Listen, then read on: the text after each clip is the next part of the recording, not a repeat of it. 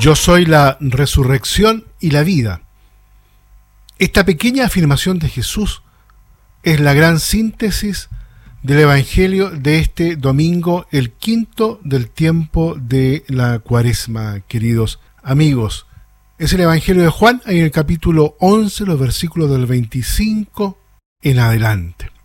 Un largo Evangelio que nos narra la resurrección de Lázaro. En este camino cuaresmal que hemos llegado justamente a esta cúspide, por así decirlo, donde se nos relata la resurrección de Lázaro. Son 45 versículos en el fondo donde está contenida toda esta gran enseñanza. Se trata del último gran signo realizado por Jesús, después del cual los sumos sacerdotes, reunidos en el Sanedrín, toman la decisión de matar a Jesús.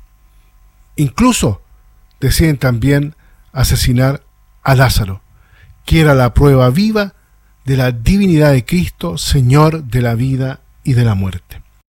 En realidad esta página del Evangelio muestra a Jesús como verdadero hombre y verdadero Dios.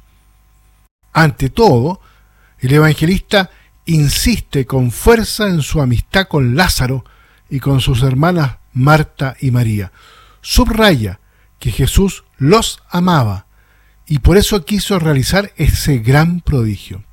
Lázaro, nuestro amigo, está dormido, voy a despertarlo, dice ahí en el versículo 11. Así les dice a los discípulos, expresando con la metáfora del sueño el punto de vista de Dios sobre la muerte física. Dios, en realidad, la considera precisamente como un sueño del que se puede despertar. Jesús demostró un poder absoluto sobre esta muerte. Se ve cuando devuelve la vida al joven hijo de la viuda de Naím, ahí en Lucas, y a la niña a los 12 años, en Marcos. Precisamente de ella dice, la niña no ha muerto, está dormida, provocando la burla de los presentes. Sin embargo, en verdad es precisamente así. La muerte del cuerpo es un sueño del que Dios nos puede despertar en cualquier momento.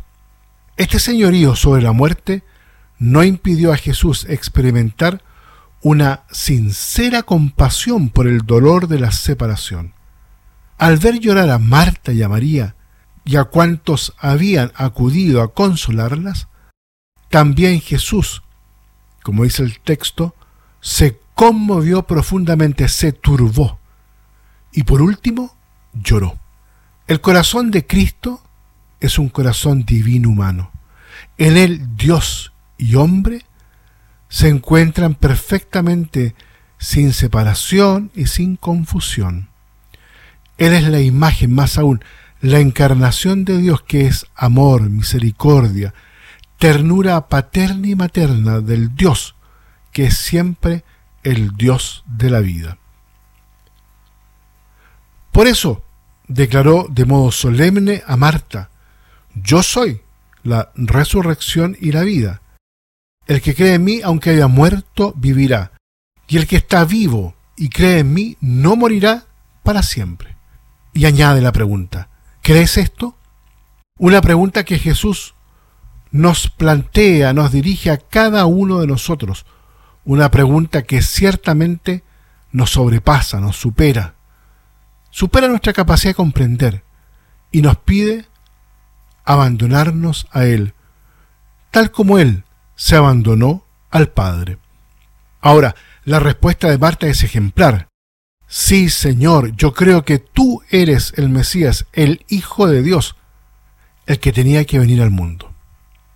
Sí, oh Señor, también nosotros creemos, a pesar de nuestras dudas y de nuestras oscuridades, creemos en ti, porque tú tienes palabras de vida eterna. Queremos creer en ti, que nos das una esperanza fiable de vida más allá de la vida, de vida auténtica y plena en tu reino de la luz y de la paz.